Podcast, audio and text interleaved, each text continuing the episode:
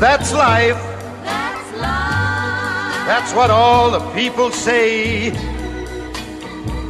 You're riding high in April, shot down in May. Les presentamos un capítulo lleno de tensión, la cual les hará recapacitar la situación actual de nuestro planeta. No podrás dejar de escuchar esta nueva versión nunca antes escuchada en nuestra emisora favorita por un mejor planeta pues hará reflexionar sobre el cambio climático debido al incremento de las condiciones climáticas extremas, que son inundaciones, huracanes, olas de calor, entre otros, por la influencia del ser humano. Como buenos comunicadores e indagadores, expresamos las causas y las consecuencias que el ser humano le ha causado al planeta, haciéndole la invitación a todas nuestras personitas que nos sintonizan que sean reflexivos y buenos comunicadores por nuestras redes sociales para dar soluciones a nuestros cambios climáticos. Hashtag Cuidemos el planeta. Hola queridos amigos de la creación.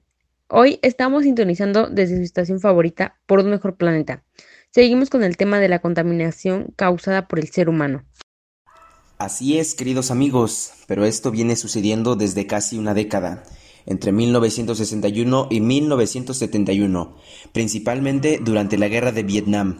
El ejército de Estados Unidos roció millones de litros de una gama herbicida y defoliantes en vastas franjas del sur de Vietnam.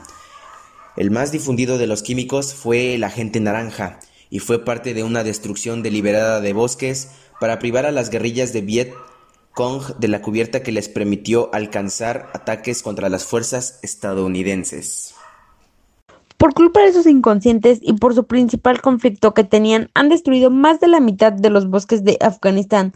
El país ha sido deforestado hasta en un 95% en algunas áreas. La extensa deforestación ha tenido múltiples implicaciones, tanto sociales, ambientales y económicas para millones de afganos, incluida la creciente vulnerabilidad a diversos desastres naturales como inundaciones, avalanchas y deslizamientos de tierra.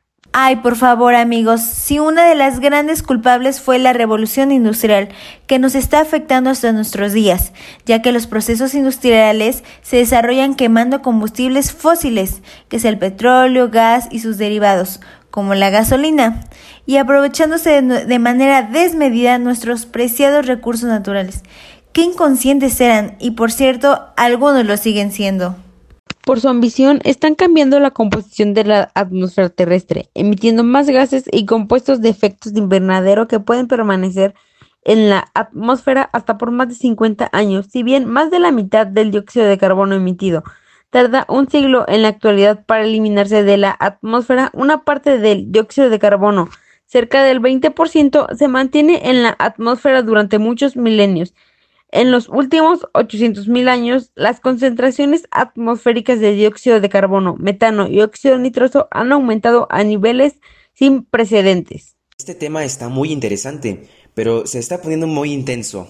Mejor hay que escuchar la siguiente rola de Selena Gómez, Lose You to Love Me.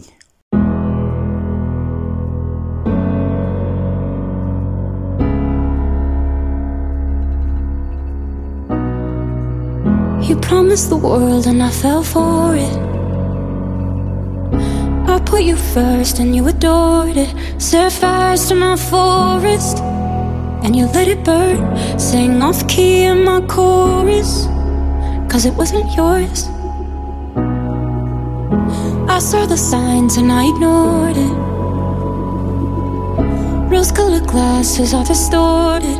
Set fire to my purpose.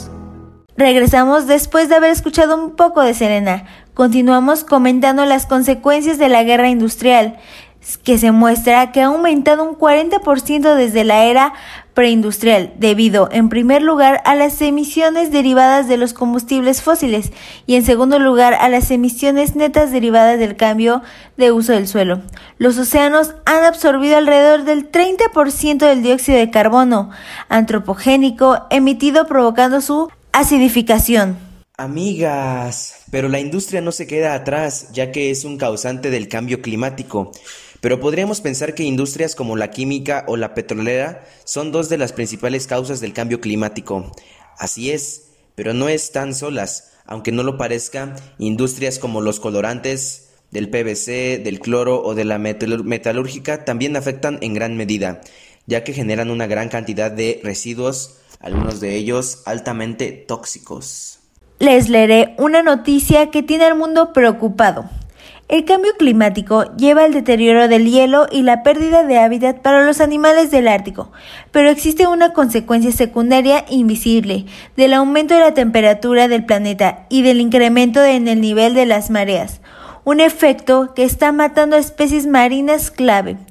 El deterioro del hielo marino del Ártico ha abierto nuevas vías para que las especies árticas y sus subárticas interactúen y este contacto ha introducido un virus potencialmente mortal para los mamíferos del Océano Pacífico del Norte, según un nuevo estudio publicado en la revista Scientific Reports.